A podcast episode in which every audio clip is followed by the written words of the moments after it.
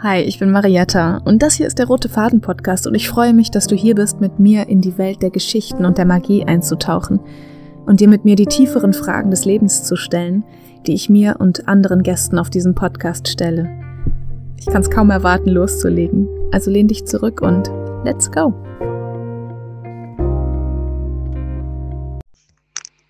Well, hello and welcome to another podcast episode. Today, I have an amazing guest from the other side of the world. In she's from the United States, and I am in Europe today. So we have um, another episode of the Red Thread podcast today in English.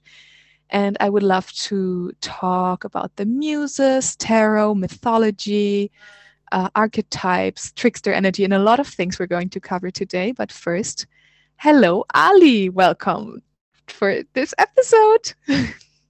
Thank you so much for having me. I'm so excited and honored.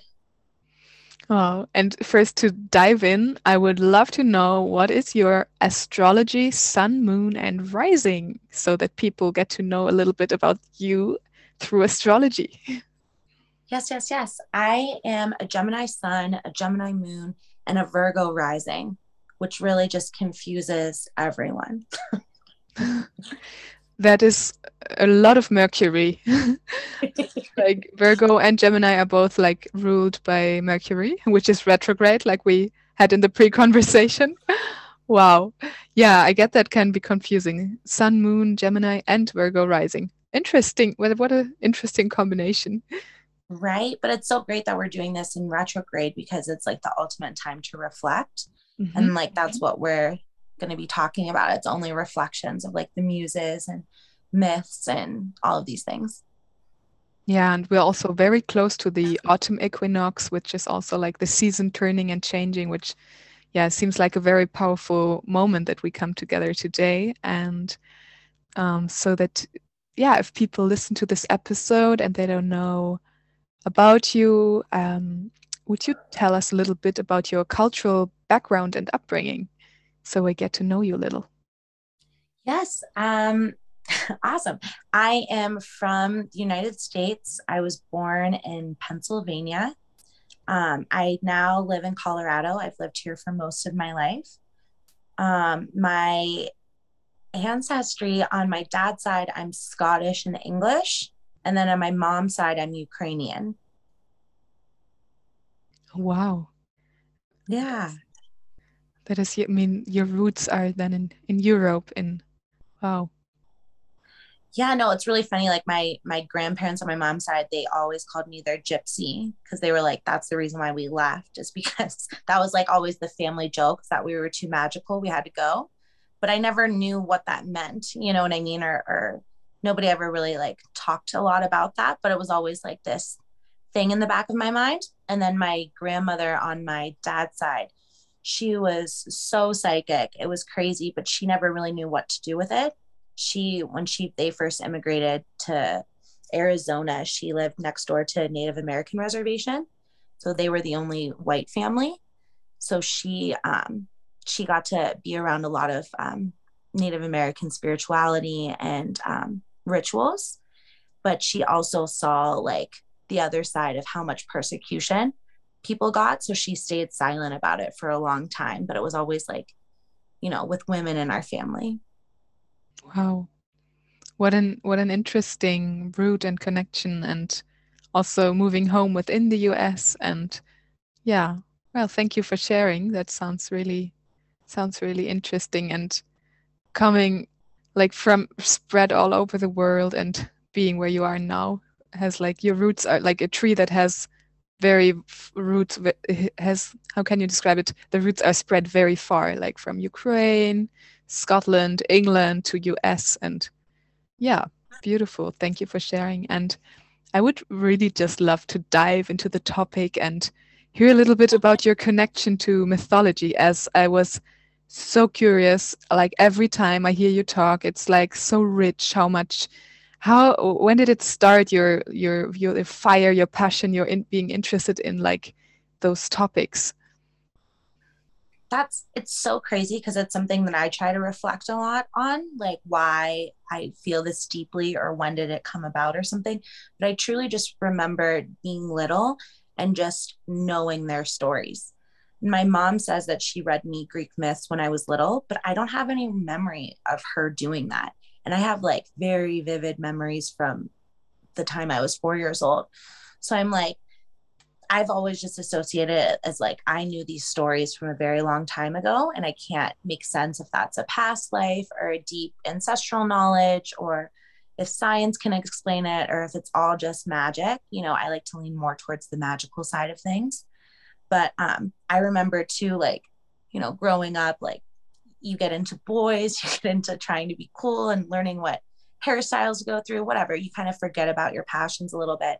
And I remember being in college and I was in a lot of dream groups and studying a lot of things that were like just trying to open you up to the cosmos. And I was like, why am I so obsessed with the word myth? And I wrote that on a notebook. And this girl that I didn't like very much in class, she didn't like me, but she came up and she was like, Oh, why do I like Miss so much? like, was making fun of me. And I remember it felt like I took a bullet. And I was like, Why did that hurt me so bad? Like, people have called me mean names before. I've never been afraid of a fight or to stick up for myself or other people. But I was like, this girl asking me why I like miss and making fun of me hurt me so bad that in that moment I knew that that was a part of my calling. Mm-hmm.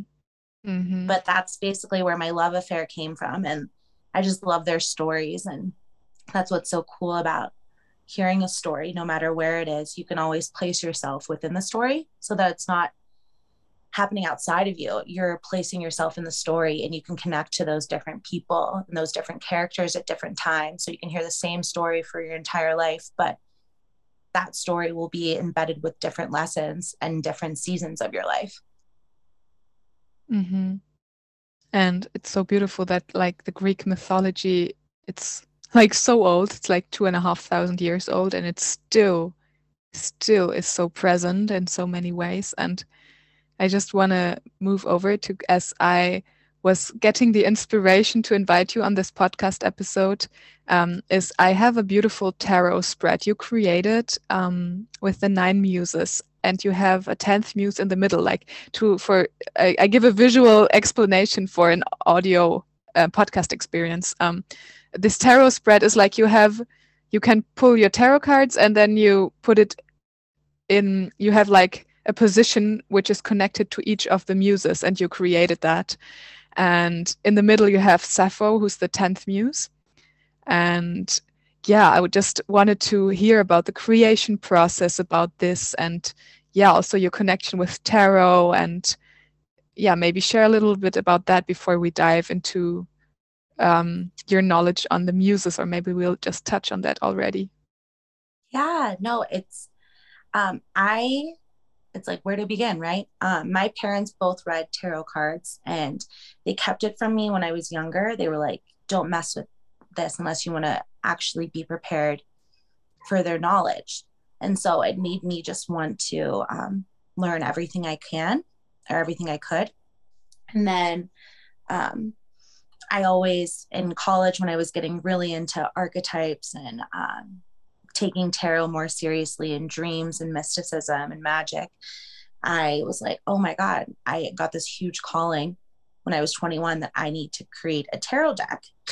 and I was going to do it for my senior sem um, project.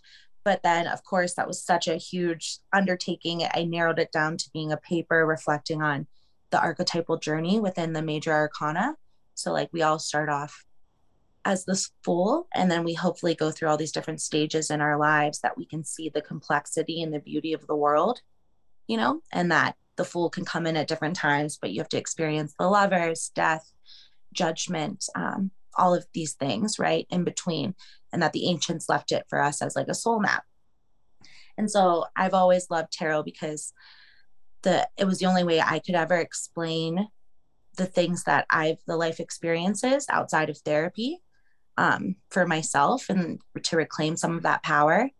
And I've always wanted people to be really inspired by tarot like I have. And so I wanted to create a spread that would inspire people. And what better than the muses right? And they're the nine daughters of memory of the daughter of, of they're the daughters of memory. And she was a titan you know? And um, zeus spent nine consecutive nights with her and i just i've always loved that right? Like these are the portals the nine daughters that we're all to remember and they're all to do with the arts and creativity and how we can tap into that. And so i figured that that would be my service to offer to people is that i want people to feel inspired and created creative and to feel like they're on this planet for a reason and that they have tools in their bag that they can use to remember that fire you know? Mm-hmm. that's such a powerful combination. And my question is you put sappho in the middle and why? Why did you do that? Well that was that was unexpected you know? Like i think like all great um or just any project any project that you care about any passion heart centered project um you go into it and you have this idea i'm also you know like i said a virgo rising so i have huge perfectionist tendencies to escape from or to battle alongside with um but I had this whole idea and I I really wanted a circle spread. I've always loved circles. I felt like it was congruent. It got to somewhere. Um, you know, I've been reading tarot my whole life and I've always had, I think, a little bit of resistance towards spreads because they've never been what I've wanted them to be. Um, the closest spreads I've ever really fell in love with or have used have always been directional medicine. So like east, um, you know, uh, south, west, north, and then one card in the center. I've always been really drawn to that imagery. So I was like, oh, I can place the nine muses. And then I was just reading more and more. And I've always loved all everything Greek mythology. So I read the Iliad and the Odyssey when I was really young as well. And um, Homer always referred to Sappho as a living muse. And I just thought that was so cool. Like, what woman wouldn't want to be declared by like one of the most famous writers of all times of epic poetry, you know, to be called a living muse. Like, who was this woman that she had that right in history when everybody else in antiquity was like either a virgin, a virgin or Pandora unleashing hell onto everyone, you know? Mm-hmm. So um, it was really cool to think about a woman who lived in antiquity who was powerful and educated and who wasn't afraid of her own passions. And she loved most likely men and a lot of women. And she came from the Isle of Lesbos. So, right, that's the origin of the word lesbian. and it's like, of course, may all men, you know, get so afraid when a woman doesn't need a man. And her poetry is really fragmented. We only have little bits of it. But the things that she did write about, I mean, they're like three lines and they just stab you right in the soul and like it just heals you, you know?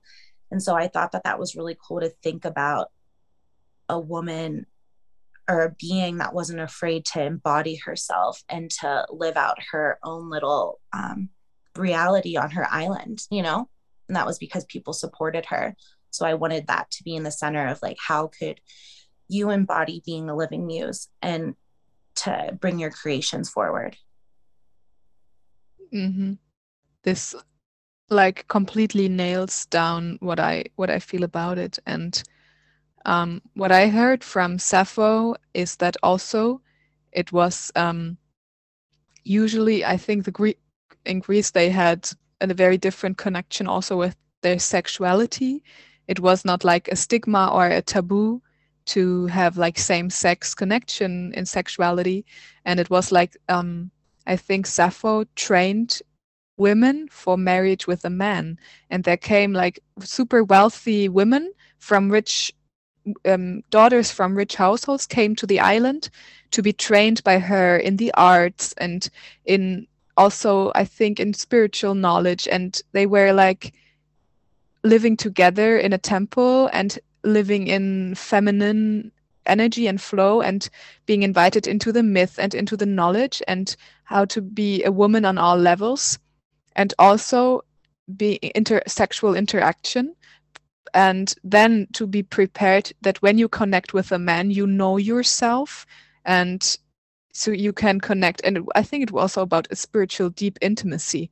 It's what i feel. And i yeah this is what i would it's like such a deep thing and also a way of women being together that i also read from sappho's poetry that is so it's an unconditional love and friendship between women that we can so relearn today. As we got yeah with with the Catholic with Christianity and the things that happened the stories that were wrapped around it yeah we can yeah learn a lot from that. Well and I love I love absolutely everything you say. I I I wish to echo that forever. Um but yeah Sappho it's so crazy because like the fact that she even remains at all. And it's really probably just because, unfortunately, Homer, right? Because the pieces of poetry that are left, it looks like people, you know, not just time, but there was intentionality behind destroying her. Yeah. Right. And it's only because of Homer's like kind of not it's just like his timelessness, like, right? It helped carry her name throughout the ages that made people want to help explore, right? How much she affected. And it's so interesting right? Because like no matter what like that energy can never be erased right? No matter how hard people try to. Hmm. wow thank you. This is like so beautiful that we dive deep into sappho before entering the muses as she is like the center the 10th muse and she's the center of the spread you created.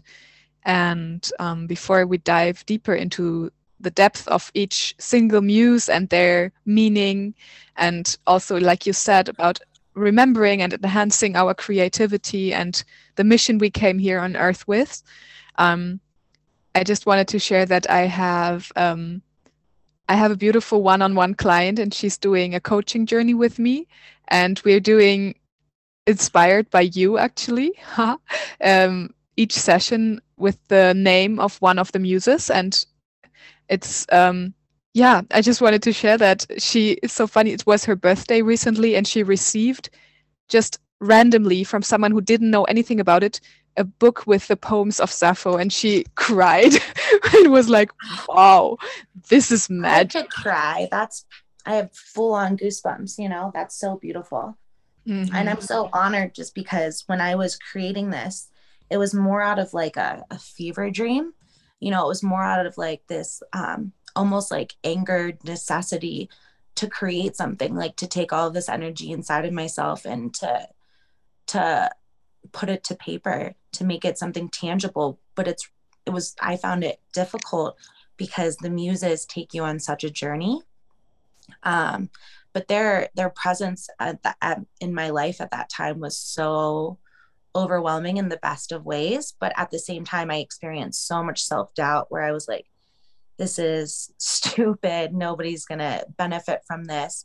I'm literally just recycling historical facts that nobody wants to read about. If they wanted to, they would go take a class. You know what I mean? And it was so second knowledge for me, you know, and uh, just like all of those kind of demons just trying to keep me down type of thing. So it means so much to me to know that it not only inspired you, but like all of the beauty that I've found within the muses is like living throughout this client that you're with right now, or maybe other people. And it just inspired me so much. And even like the lonely places of my life, that like it feels nice to know that they're with you in creation. Mm-hmm.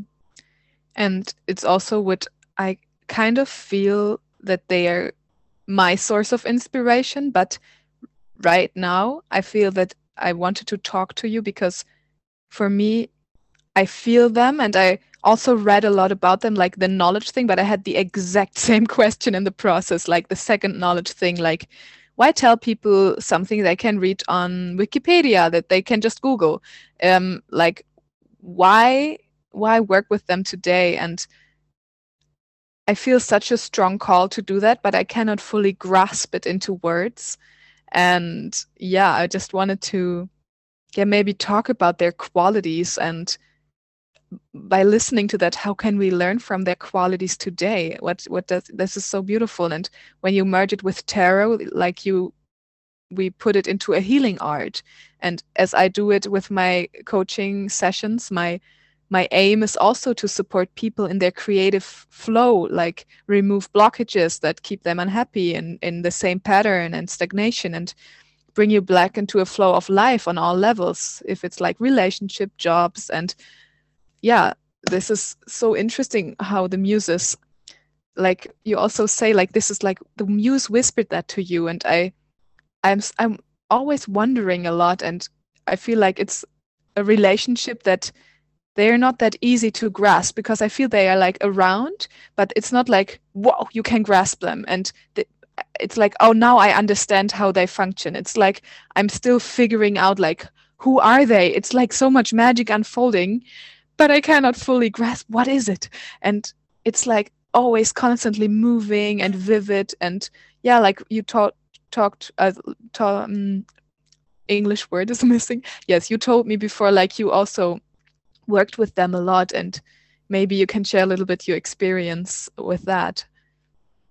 Yeah no i mean that's kind of one of the re- like i when i thought that i was going to be working with them i just thought that they would kind of reveal themselves to me not because you know like oh people are like if you pay homage to a muse she'll grant you gifts of wisdom and extraordinary artwork or whatever. I was having, I just thought because I was doing something in service of them that I would have an easier time unveiling their essence for other people to work with.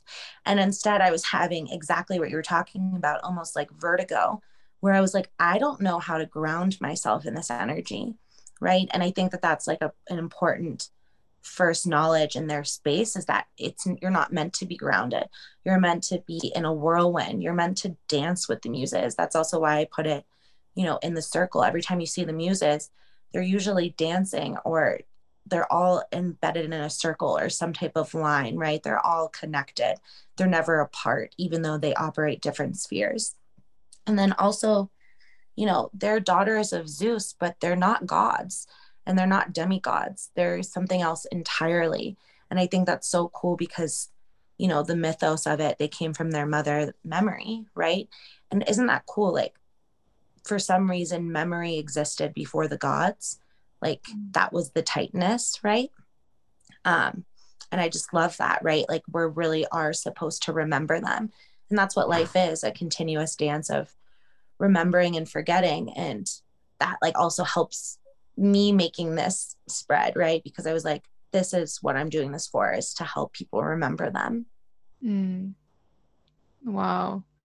Uh, thank you. This is so powerful. I kind of now start to understand what I'm dancing with right now. This past months has been, like you say, a whirlwind. And now I'm like, oh yeah, I'm really working with them.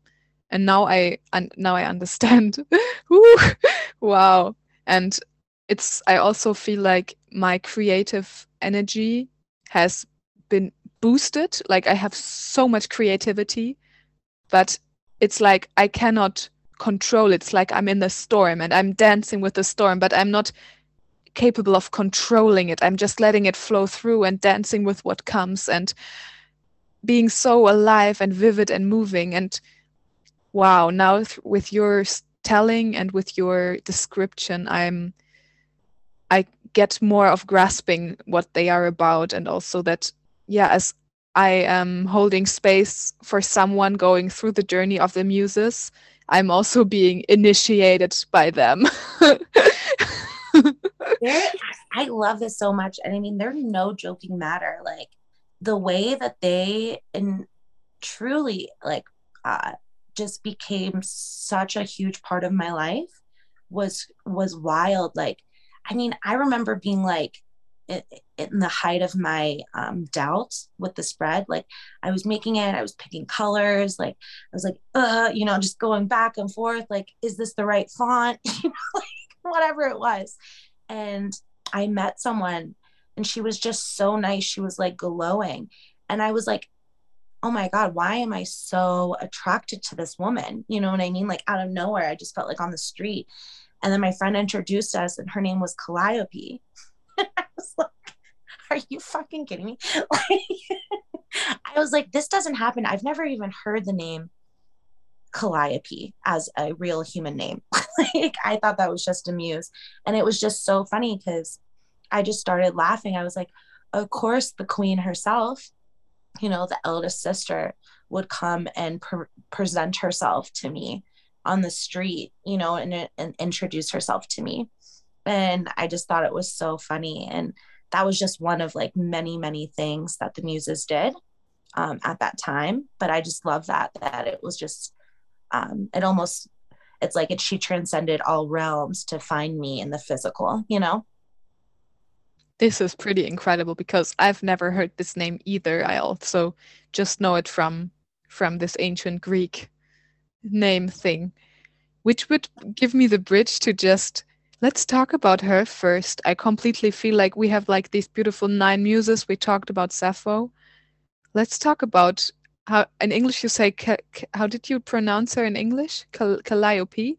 Calliope, and I mean, yeah, I beautiful. the Greek, the Greek you know version i'm sure i'm just butchering it and people someone out there is going to be like who is this woman? It doesn't but matter. is, we know who she is. I think she's fine with that. That is what i call her and that's how yeah. she truly presented herself to me. Wow. Yeah as as i did my first um client session about her and i just recorded I wanted to record a little video on her, and I just found out she's like the muse of epic poetry and elegy, right? That's that's her. Yeah. Mm. Well, it's really interesting because you know, I mean, it's just classic Greek mythology. Um, some stories claim her to be the oldest, some stories claim her to be the youngest, and I think that that's really interesting because um, that she's so in between, but important in that way. Like how, what, however you associate being the oldest, or being the youngest, right? Whether you, you are a sibling and you know those roles or not. I think it's funny that um, throughout time she can bend those realms. But um, either way, uh, Homer always said that Calliope was his patron muse. Everything he wrote was dedicated to her. And that's the reason, you know, his for his epic poetry. Mm-hmm. But um, she was also supposed to be uh, the muse that would watch over young princes and um, hopefully allow them to be epic heroes. And that means like all of the notions of virtue and grace and discipline and morality as well. It wasn't just like you were going to go and fight the war and rape and pillage, like you were going to be a good person and a hero along the way kind of vibe. Mm-hmm. Um, but then my probably one of my favorite one of my favorite Greek characters was um, that was his mother. So she was the mother of Orfeo, and uh, she had she conceived him with the god of dreams, um, Morpheus. And Orfeo, if nobody knows that story, he was the one that was like this very skilled musician. That when his wife died, he played a song that was so beautiful, so sad that even the gods wept and the queen of the underworld, Persephone, granted him access to go and claim his loved one. But the only rule was when he found her, he could not look back at her. He just had to trust the process. And at the last moment before he was going to leave with her, he turned back and she was turned to salt and he forever lost her love. This is so sad. it is so sad, but I also think it's so beautiful and it shows the tool of the power of music and mm-hmm. the power of of all the things that they were connected to dreams myths the muses that like he was the one that was he was the only one that was ever able to break a, a sacred rule of life and retrieve to his loved one. But because he didn't listen to the rules and all of us are barred from it. So it's almost like he carries that that weight in his music. And he's now like the muse the the patron saint of musicians you know at least that far back in greek mythology Mm. So that's so beautiful that he's the child of a muse and being such a musician and inspiration for, yeah, wow, that's just really powerful. Oh, I come, I, I totally feel that. I'm, I really, I was just like into the story. That's really wow, really, really powerful. I will just go intuitively to my list of muses. Which one feels good? Okay, I picked Thalia or I don't know how you would um I don't know how would you pronounce it. I think Talia. Or, Yeah, that's how I pronounce it. Yeah. Yeah, no, she's, I mean, she's hilarious, right? She's the goddess of, or not the goddess, the muse of comedy. Um, actually, in Greek, her name means flourishing. Um, her stories were supposed to flourish throughout time, right? So, and that's also, I think, um, something really powerful about the domain of healing and inspiration that, like, if you incorporate hu- humor, people are more likely to listen, especially as teachers.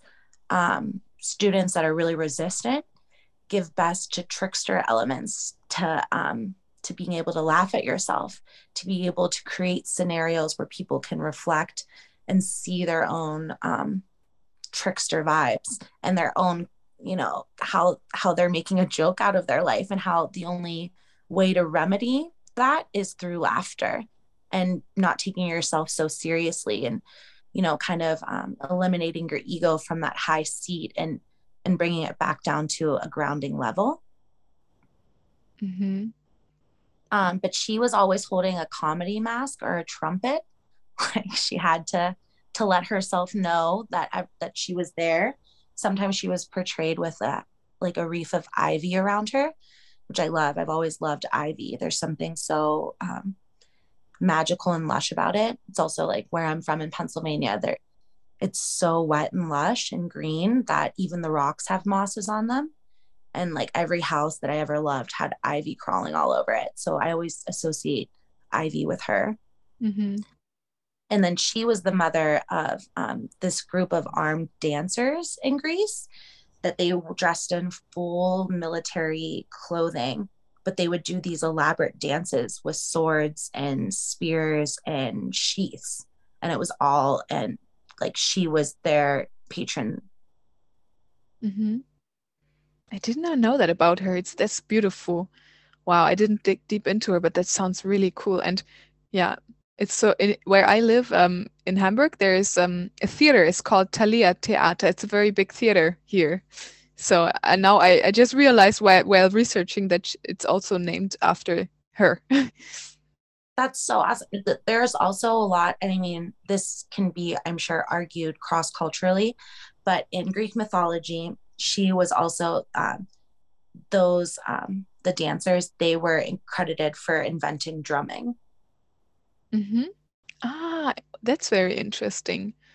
hmm It's also beautiful to hear that both we had now also have like this mother energy that they also created like creative kids, kids who lived out like drumming, dancing, um, beautiful, yeah, or music like Orphe Orfeo.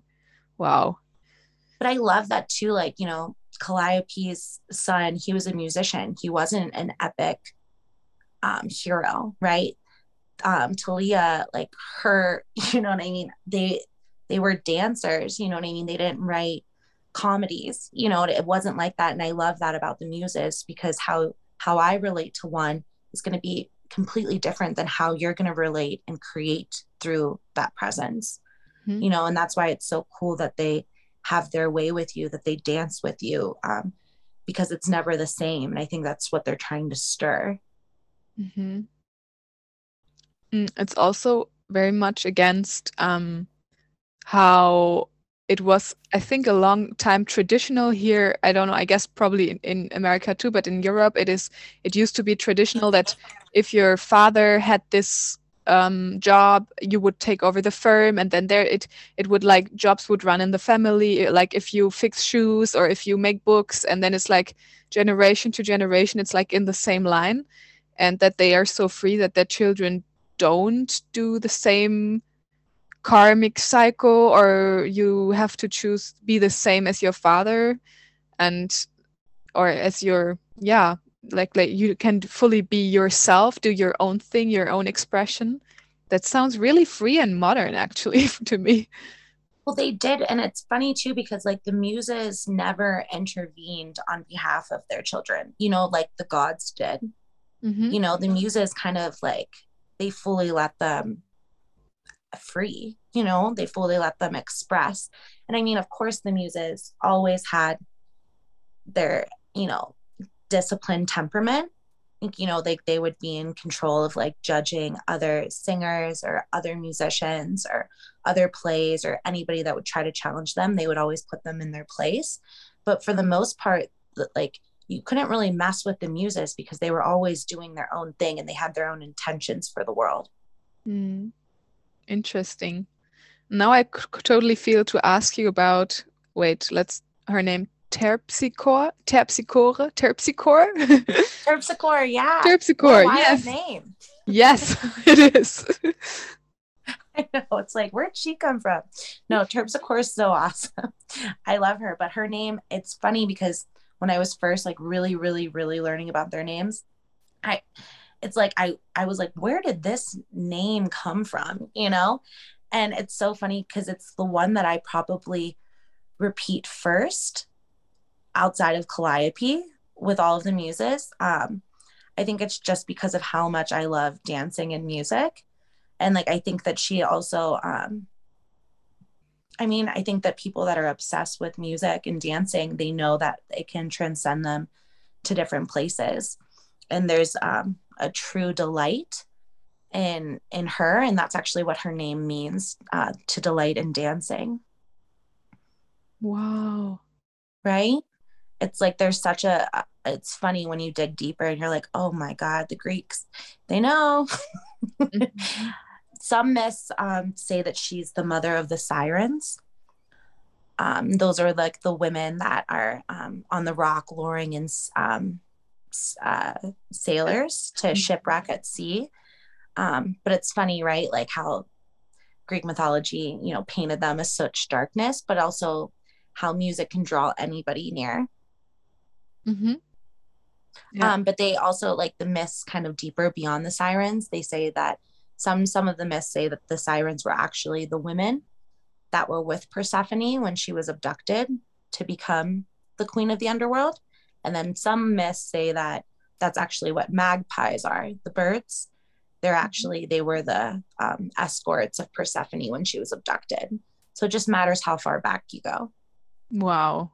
I didn't know that. That is so powerful. This all the connections in this Greek mythology and the different. Right? Keep it in the family. true, true. Uh, wow, I feel like diving into Urania. Oh God, Urania is so so amazing. Um, Urania, she I think my well, her name means heavenly right? So mm-hmm. um, Urania, uh, she's the product of the heavens. She was mainly seen with either a crown of stars or a cloak of embroidered stars on it, and holding a globe or a compass just really mattered. Um, she was thought of as being able to predict the future by studying the placement of the stars and the planets. So she was basically the mother of astrology. And then um, John Milton, um, he said that she was his muse for Paradise Lost. And Paradise Lost, um, I mean, that was such an incredible. I mean, if anybody hasn't read it, you definitely should. Like the the myths and the metaphors in there are just unearthly. And then he also developed so many words in Paradise Lost, and one of my favorite of them is pandemonium that word did not exist before Paradise Lost, and that's what he used to describe a layer of hell as demons uprising, as pandemonium. And I just, all, I remember learning that young and just being like, how cool is that that he created a new word? And I can't help but to think he did that because he had her help, you know? Mm-hmm. Makes a lot of sense. Yeah. Paradise Lost by John Milton. I will keep that in mind. That sounds really inspiring and also interesting that like um, Homer said it was like Calliope who was his main muse, and that artists from now refer their art back to their inspiration. Still, that's really really beautiful. Um, mm-hmm. I would love to dive into Clio. Clio, yes, Clio is she. Um, yeah, she her name means to make famous. Ooh. He's considered the proclaimer. Um there's a great association between Calliope and Clio. They were um, they were always considered. It's so funny because there's very little to be known about the muses, but there was always a connection with Clio to Calliope, and they were like the closest and most passionate about writing. Clio, like she either had she was portrayed or drawn with a scroll or a guitar, and um, she was also considered a a weaver. She was the one who created the alphabet according to Greek mythology. Mm-hmm. Um, she's she also she was the mother of Hyacinth, and I've always loved the story of Hyacinth. Um, yeah, I know I'm going off in tangents, but I hope you're no, there. No, tell us it. the story of Hyacinth. okay, I was like, God, everyone's like, Ali, calm it down. No, but um, Hyacinth he was this beautiful young youth that both the god Apollo and the god of the west wind Zephyr were fighting over. They were fighting for his affection. And of course, Apollo, being Apollo, won his love. And they were throwing a discus back and forth to each other. And Zephyr, uh, the god of the west wind, uh, in his jealousy, blew a very strong and forceful wind that knocked the discus off course and it struck Hyacinth and it, it killed him on the spot. And Apollo, in his despair at his fallen lover, um, started in his place where his dead lover fell.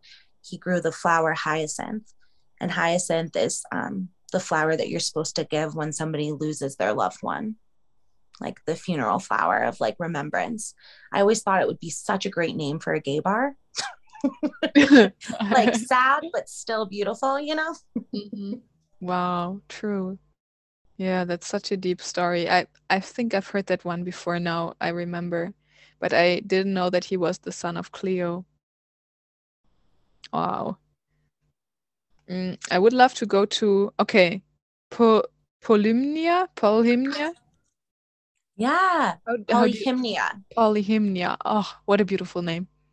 Right, and I love that. Right, right in the middle is the word hymn. So just like the the the prayers, the sacred prayers. Um, her she was the muse of sacred poetry and of course hymns, um, agriculture, meditation. They they refer a lot to the word the sublime. Um, her name means she of many hymns. Uh, she was usually wearing a veil with a finger pointing to her mouth, but it was always closed like she knew a secret. Um, she knows all the truths that were found in prayer and within the land. That is very, very powerful. Right? Um, it's really crazy because out of all of the muses, she's the one with not a dark face, but a serious, pensive face. Like she looks at you you know, almost like the Mona Lisa, but without smiling. You know, she's like looking at you dead in your soul, like, what's the secret? What's what's your prayer? You know, it's it's a very serious energy, a very sacred energy, one that would um yeah, just one that you'd have to take with a great amount of responsibility. Mm-hmm. Yeah, it completely makes sense when she's also the keeper of the sacred land. That is nothing to joke with. Like, she needs to, I just have an instant feeling like she needs to make sure that you're serious about your commitment to to your mission to your creativity and yeah wow she's she like really holds something that's powerful yeah and like also like that um just the responsibility of when you enter sacred spaces of how you prepare and arrive it is a level of respect mm-hmm. right like when you go into old shrines or um, churches uh, sacred land native land um, hell burning man when you're in the temple whatever like there there's an overwhelming silence when um, great nameless truths and feelings are being present are being present and i i love that she's able to hold the silence. And that's such a beautiful thing to think about like how do you hold the silence? And how can you hold it for everyone who enters it? And how can you also bar people from entering it? There's also something really cool to be said about her wearing a veil. Some of my favorite imageries in tarot are um, the concept of death being veiled, but holding a, a crystal ball. And it's like, oh, even death can't foresee the future, or even death can't know your fate, right? There's something that, like, or like, you know, um, in, in the States, we have like this, you know, the lady with the scales and balancing justice and Egypt, you know, it's Isis, like whatever, all of these things. Um, but being able to be blind and just weigh out the truth, right? Or being able to weigh out the silence or to hold this the sacred. There's something all connected in there and how mm-hmm. she's like impartial to it. She's just holding the space. Wow. Yeah, I feel the seriousness also of her, like no joke. and like wow. And it's also like we're coming to like a full image, like when they all embody their own quality, how it it's making sense that they are nine and that each one of them has such a unique angle and approach. Um I would love to go to Irado or Urado. Yeah. She's so oh she's so so beautiful right? Um she is the muse of love and um erotic poetry. Her name means lovely. Uh mm. she was always depicted carrying a lyre. That was apollo's instrument that his brother hermes created for him. Um, hermes was considered the infant thief he um, he wasn't supposed to be a part of the Greek pantheon, but he was the trickster god and he stole his place um, after stealing his brother Apollo's sacred cows, butchering them, and then leaving them uh, for the rest of the gods as tribute. And he didn't eat any of them so that he could earn his place amongst them. And then when Apollo found out that he, someone killed his sacred cows, he was going to kill his brother. But he was like, my brother was only two days old. Like Hermes did all of that as an infant, and that's why they call him the infant thief. But to um, calm his brother down, he made him the first lyre, which was like the musical instrument of ancient Greece. Mm-hmm. So uh, there's something, um, yeah, really cool about like trickster gods bringing gifts into this world mm-hmm. and gifts of great beauty. Mm-hmm. And it's funny that Irado um, had that connection to both mm-hmm. Apollo and Hermes through holding this sacred image. Mm-hmm. But she was always um, associated with weddings and love and love's oh, arrows. Beautiful. Wow. What a deep connection. Mm. Okay, I go to Euterpe. yeah. Um, okay, she was, what was her name? Her name means the giver of delight. Mm. She was always holding a double flute, or, and it was called an, I don't know how to pronounce it. It was A U L O S. I just feel like I'm going to butcher it, but that's what the name of the flute was. A U L O S, um, maybe Aulos? Aulos, yeah. Mm-hmm. Um, but that was, it was a famous uh, wind instrument in ancient times. Uh, it was easily being able to be created from farmers. Um, and she was always uh, associated with um, basically being more accessible to farmers because they could play that um, flute. Even poor people that didn't have any money, right? They could still craft that flute and play an ode to her. Mm-hmm. Um, and uh, she was never like, because most people at the time, like the harp was the superior instrument but it was so cool that she always had that double flute because she would invite all people who loved music to be able to enter her realm no matter their wealth or economic status right? Like music was her ultimate domain and anybody could access that. And i just always thought that out of all the muses she was the most approachable mm-hmm. right? And it's funny that music is the one that can transpire everyone. It doesn't matter if you inherited wealth or not. If you have musical talent, you have all the skills in this life, you know? Mm-hmm. Wow, this is so beautiful. It's like transcending class and transcending like societal um, gaps or like glass ceilings we have. Like if you come from a household where you're like supported and people that your parents pay you to learn an instrument and to get cultural education musical artistic education. Not all people have access to that and not all parents can or want to support their children like that. And this is so beautiful that she, she remembers you that. I was just also thinking like a flute you can play or you can just sing and like everyone has the right to connect with music or not the right but everyone is connected with music not through education or intellectual standard or understanding. Wow i just feel deeply inspired and reminded by your story of yeah. Well, and it's so it's so beautiful right? Because you know one could make the arg- argument while looking at all the music together being like you know a lot of them have musical instruments. Like why is she why is she the keeper of music? You know and i and i just love that there's so many embedded um, hidden truths within her, the tiny bit of her story where it's like yeah i just feel like all are accessible and that there's um also something to be said about just you know even if you're i just think about like right like who were the sheep herders or the farmers in ancient greece? You know you spent all of your days probably by yourself only knowing your family until you were married right and like you're just on a hillside and it's windy or whatever it is but you crafted this flute out of nothing and you found inspiration by yourself but you could praise it to this muse right and like mm-hmm. the giver of delight like she could give delight to anyone at any place as long as you just found some tune to hum mm-hmm. wow i just have this beautiful image of someone sitting on a greek, greek tree and playing the flute and watching the sheep. Right? It's like you guys were throwing down back in the day. I know it. Yeah. And we're coming to the last, but not least, Melpomene. Oh, I know. What she's. I just love that there's a space for tragedy in the muses, and um, that's what she is the muse of. She's the muse of tragedy.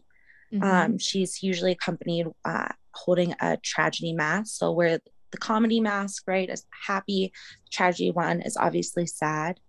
Um, sometimes she was wearing um, these very specific boots that were worn in Greece. Uh, they were worn by only tragic actors. So it was something that you could tell what the play was before, um, whether it was comedy or not, based on the shoes that people were wearing. And her name means to celebrate with dance and song. But she sings the only truths that she knows, and those are deep and dark and full of longing. Mm-hmm. I think I googled those shoes because I was curious and there were super interesting shoes coming up, but I don't think I got the right ones. But uh, I remember sitting in a in a in Greek tragedy in in the German theater, and they were playing with like boots like this with like really um, they had these specific boots who made a lot of sound and and were like high heels, but like it, it was a chunk of wood they were standing on, and I think that was like really the embodiment of a of a tr- Greek tragedy that I saw, and like this these deep these deep stories that are so full of I mean family, blood, murder, and like I mean, such deep archetypal things in our in own inner darkness. Yeah, I oh. I remember sitting in the theater being so deeply it touched something in me that I could not describe. Yeah, it's beautiful that she's the repre- that she represents that. Well, and that that that these beautiful ancient muses the daughters of memory that there's one of them that holds space for whose ever's grief for whatever darkness or sadness or deep regret or whatever happens in life. I mean, life is so tricky. And if you're lucky, you get to live it to the fullest. And that comes at great consequences. And that means losing people you love and seeing things fall apart before your very eyes, right? But what are you supposed to do with that? Like, if you were to lose absolutely everyone tomorrow, your identity, your sense of self, your job, all of that stuff, what would you do to keep living life? you know, and there is some type of inspiration hidden in there. There is some depth of meaning hidden in there and what you're supposed to bring into this life, right? Because you can do everything right. You could be the very best person you can be, um, and tragedy will still strike. And I love that there's still a space to be held where something more can can happen from it and i think it's so beautiful that we are ending with her because the muses aren't just full of delight and writing poetry and music and dancing around or falling in love or whatever it may be um, there's still somebody who um, takes your pain very seriously and knows that it can be turned into something creative mm. Amen aho i feel that i feel that like this the alchemy of like uh, uh, yeah, this very known quote. I think it, it might have been Meryl Streep who said, like, take your broken heart, make it into art. I think it's a really powerful quote. Totally. Yeah. Transmute your pain. And that's so true. So much art comes out of pain in this world. Like all those songs about love, heartbreak, and people f- experiencing some kind of loss and painting a picture and we yeah and so many movies like we feel it. We feel that and we also i think we also want to experience that depth of life. Yeah i totally feel that. Right? There's something that's that's so interesting that you said that that like struck a core of something i felt like i haven't been able to put a name to um i you know i remember people dying when I was younger that I wasn't really close to, but having to go to their funerals. And I remember seeing so much pain and feeling it, just being an empath, you know, being a magical person, being like, I can tangibly feel this and this is horrible, you know? But also being like, at the same time, being like, I wish I could be in this with them. Like, cause I didn't know this person. I didn't experience this love. I don't know what they're going through, right? Like, I wish I could almost experience this type of connection. Right? It's it's like this weird thing. And then I 2 years ago my best friend died. And it was something that I just never saw coming in in, in any realm, you know. And there was also a part of me that I was like I refuse to let this happen. I know that I have somewhat of a magical gift. Maybe I can stop this in some way right um but that's the thing right like just being patient by being able to know that you can't do anything and that things people are going to come into your life and come out and how can you honor their memory? Like today i was on instagram and i saw uh, an, a picture from somebody i went to college with and uh, some his his friend killed himself. Mm-hmm. and it was pretty recently and this guy who i've never considered to be artistic or he's always been a huge snowboarder. I live in colorado so he's always been a mountain man. He he made a bench for his friend and he carved it all out of wood and he put his name and his date and he did like an outline silhouette of his friend jumping off a cliff like on a mountain of this picture that he took of him. And i was just so struck by it because i was like wow like this kid seemed like he never cared about anything except for snowboarding. And then here he is making this beautiful creation just because of the love of his best friend that he no longer has here you know? And i just felt inspired to tell that story right now because i i mean his friend died probably 6 7 months ago but it took him this long to to create something to remember his friend you know and their memories shared together and i just can't help but to feel like right? That's our muse doing her work. Mm-hmm. Yes, absolutely. And I was just seeing this beautiful, colorful tapestry of all of those muses and how they give us the drive for creativity with every source like every experience and emotion like like the comedy the tragedy the loss the grief like all of it can be a motor and creating a drive in us to create something beautiful and to yeah i mean this is such a beautiful story. Thank you for sharing this. I i, I absolutely have a visual image of of this bench that he was creating to transmute his grief and also to honor the love he had and connection he had for this friend and beyond beyond death and life he's like connecting with him and maybe sitting there and thinking of him um, sounds so beautiful. Like, wow, how much this is like creativity is so much deeper than just, oh, I'm having an awesome idea. I'm going to write it down. This is no, this is like, this is deep. This is from every aspect of life. Right. And, and that there's also like something I feel like that really needs to be said about the muses and that how there's nine of them, nine of them. Like the word mosaic comes from the word the muse, or and then also the word museum. Obviously, the word amused. Right? There's so many different things um, that spring from their being, but I love the word mosaic, right? Because it means a time a bunch of small pieces that create a larger image.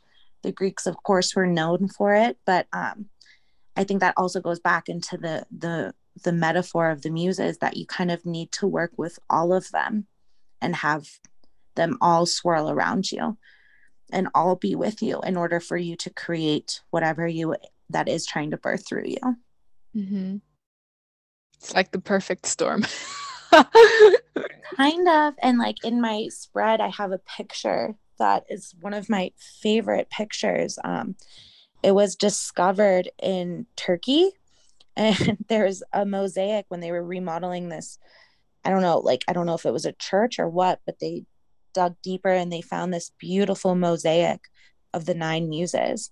And it's in Turkey and it's just from, you know, at the time before all the colonization and, you know, wars and whatnot. But it was buried underneath the earth and they found this beautiful beautiful picture of just the mosaic of all of the muses etched in stone and created from like little gemstones and whatnot. And I just love that. Like, right, there's so many hidden layers of them beneath the earth, and so many people, our ancestors, you know, dreamt of them or of someone like them or was inspired by something like that. And I think it's so cool to give yourself space to to allow yourself to be inspired and to be an artist and a creative being. Mm-hmm. Mm-hmm. Wow. I mean, just the stories themselves are inspiring, but I also love how with every muse you get like a different energy. Um, yeah. And wait, I just hear myself double. Mm, I will just see if it goes away in a second. I guess I can cut this part off. No, I oh no, it's gone. Perfect. Wow, I wish the doubling is gone. Thank you. Okay, perfect. Um, wow, I love the depth that we arrived in in this conversation, and wow, I'm I'm really deeply inspired. I now feel like I I went a layer deeper in my inner standing and also how we can, yeah, how would you say we can use them in our today when we do like inner work transformation and yeah work with their archetypal energy? How would you what would you say about that? Well i think like the first thing how i how i've always approached um, magic or mysticism or tarot or healing arts in general is always intuition based so just really giving everyone permission to be like okay whichever one that you're still thinking about like which muse are you still thinking about? Which name or which symbol or which story sparks something in you? And that's where you start right? Um, that's the one that has the most magic and the most medicine for you at this moment. And then that's also why i wanted to create the tarot spread was because i wanted people to be able to feel like they could tangibly work with them so i kind of um, created each card to be um, an archetypal reference back to each of the muses. So, like, whether it's like supporting yourself into what you're passionate and loving about, or gaining momentum, or establishing more boundaries, or hearing the call, or of um, also mourning. Like, like I love that I created a or that there's a space in the deck that you can mourn the loss of something that you feel when you're creating, because it's always in those moments of in between right? When you're reaching for all of your dreams, that your roots are pulling you back down into darkness or into the past, and being able to hold space for yourself and show yourself compassion and love like you would a dear friend, and being like, it's okay. To see these things and to call your energy back you know like there's a space for you too. Mm-hmm. wow i so feel that. Yeah. Mm. but then um i it always felt missing right until i put that sappho card in the center like the 10th muse right?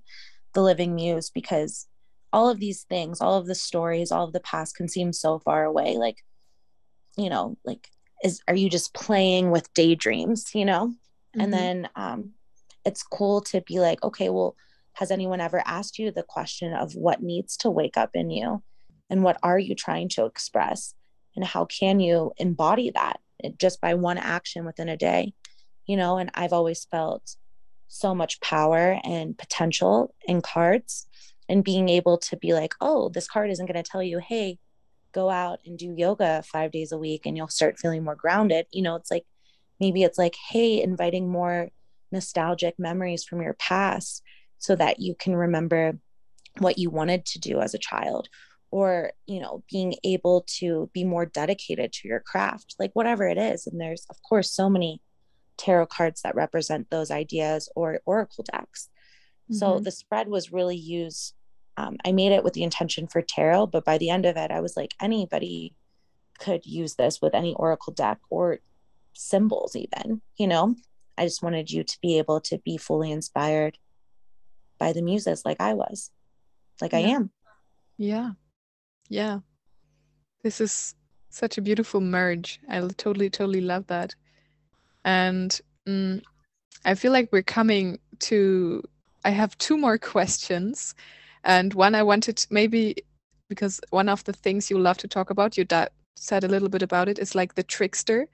And uh, we you said like Hermes, and there are some in the god mythology people who embody this trickster energy. And I would just touch a little, little bit on it because I'm also very fascinated by this healing quality. And yeah. Oh God, there's I would just like to say, first of all, if anyone's in love with trickster gods or is just so compelled by them or or um, want to know wants to know more. There's an amazing book um, it's called trickster makes this world. Um, it, it's talking about how trickster energy is created all beautiful things in society from art to music and this guy gives examples and historical references from greek gods hermes to norse god loki to Native American trickster gods like Coyote and Raven, um, or even Native American trickster gods like Kokopelli, right? Um, it's really, really beautiful. So if anyone wants to know more, I highly suggest diving in there. But on that note, I love, love, love trickster gods. Um, they say with the Greek, um, the Greek origin word for the word um, trick, the world's first trick was to bait a fish and that goes back into um, like an old Loki myth god or Norse god um, story where um, the gods were trying to catch Loki and he turned himself into a fish. And so they created the first uh, fishing line and they lured Hermes um, with a with bait, right? Um, and that was a worm. So the word the origin for the word trick is to bait a fish. Mm-hmm. And so if you in order for you to get something you want, you have to figure out what you want once. mm-hmm. Right. And that's the whole trickery of it, um, of being able to see beyond yourself and your needs. And um, tricksters, even though they create a lot of destruction in Old Myths, it's always because they've stirred a ton of energy that they have brought something new into creation. So, like the story I told before with Hermes, um, right? He's the trickster god. The gods were like, a two day old baby can't kill a sacred cow and butcher the meat and make a the most famous instrument of all times. And it's like, you know, and then they're looking at at Hermes and he's like, I'm just a baby. but like he's this ancient god that can do all of these things and trick people, you know, even these more ancient gods, like his older siblings. Um, which I love, right? It just it plays with you. But without their energy, nothing new would be able to come about this world.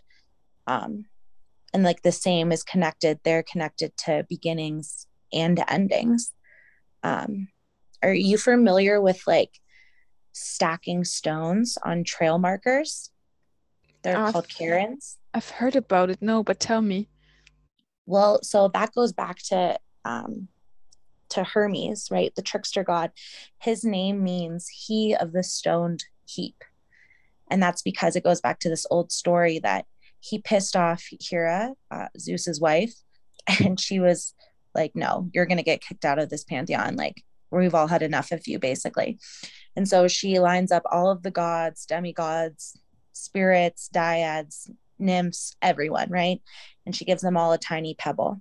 She says, Whoever you believe their story, throw your pebble in their direction. Hera went first and then Hermes went. And I guess by the end of Hermes' story, and Hermes, you know, he is the god of storytelling, everyone is so enthralled how he recreates this story that everybody throws his pebbles at him to the point where he was completely covered from head to toe in pebbles. So that's why his name means he of the stoned heap. And so travelers, when they're going to unknown places, they stack stones on top of each other in honor of him so that he's the god of the in between, that he may grant them passage and safety in unknown realms. Well, I did not know that. this is super. Well, it's like a very old, but it's funny because I live in Colorado, right? And we go on trail trails and hikes all the time, and people do it, and they just it's funny because you know they have no idea of the history or of the origin or why they're doing it. They're just they know that oh, this is a trail marker, right? But there's such an ancient practice to it of honoring the in between and of showing that hey, you might be out in the middle of nowhere, but someone's been here before and they're marking the trail for you. And I Mhm. just, I, I love that so, so much. And I also what I what I feel like about you sharing the quality of trickster is that for me, I feel like not everything that you think is bad happening in your life is actually like bad, but it might be also a chaos whirlwind trickster energy coming to get you out of your old pattern and into a new rhythm of where you're actually needing to head in life for your next steps. And it's also supporting you actually, but which is very needed energy. And also like when you are in very stagnant place, it, it's like, hey, let's bring in some chaos. And then your mind goes like, no, I want to stay in my old way, my comfort zone. And the trickster is like, no. But also, like you say with Hermes, it's also like guiding the way, like in the deep, deep meaning, it's helpful energy. This is what I feel about trickster also. Oh my, oh, definitely. And then, I mean, even how, um, how tricksters have such a way with artists and musicians and creative people in general, right? There's, there's a notion of tapping into a trickster element when you're creating, right? It's like you have to be able to be fearless enough to go where no one's gone before and bring about something that's almost deconstructed in your own self, right? Um, in the book, it's so crazy because they use like these really, really um, intense artistic examples of art shows in the United States or Vincent van Gogh, like uh, deconstructing uh, the bull head, right? And using a bicycle, like a, like the beginning of a bicycle um, handle as like the steer of the horns of the bull and using the seat as the face, right? Of using basically, you know, trash to create art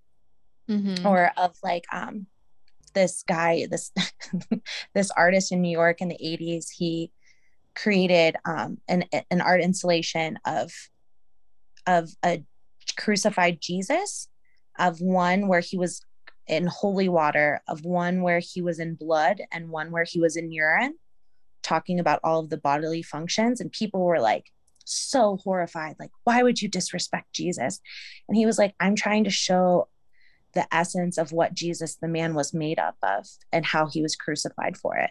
Right. And like being able to be brave enough to take these um, intense images that are, that always flood our thoughts and our inner eyes and our minds. Right. And being able to create something else of deeper reflection and pondering and uh, of social questions. Right. Mhm. And how um, a lot of the times when people try to ban something, right, ban a book, ban art, ban music, it usually creates the best marketing PR thing for them ever because people are like, well, why is it banned? Now I want to see it, right? Um, so that's that's trickster energy, right? That's creation, and you don't have to be um, on the edge, but there is something to be said about um, working with that energy and bringing something back of creation. Mm-hmm. Yeah, I just felt like when you said trickster, I just heard, I thought about the word trigger. It triggers something in people when the art gets banned. It's like it's trigger them, triggering them. They don't want to look at it, so they ban it. It's like a very simple reaction, but the trickster is like, okay, you ban me, then I come back in another direction. Okay. no, exactly. Like it's it's never ending, and like that's the thing about tricksters, or right? It's always leading from one disaster into another.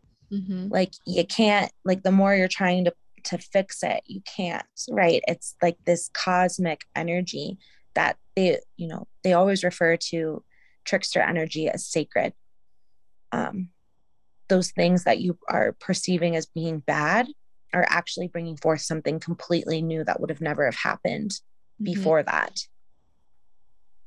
wow mm. New creation out of chaos. Oh, i love that.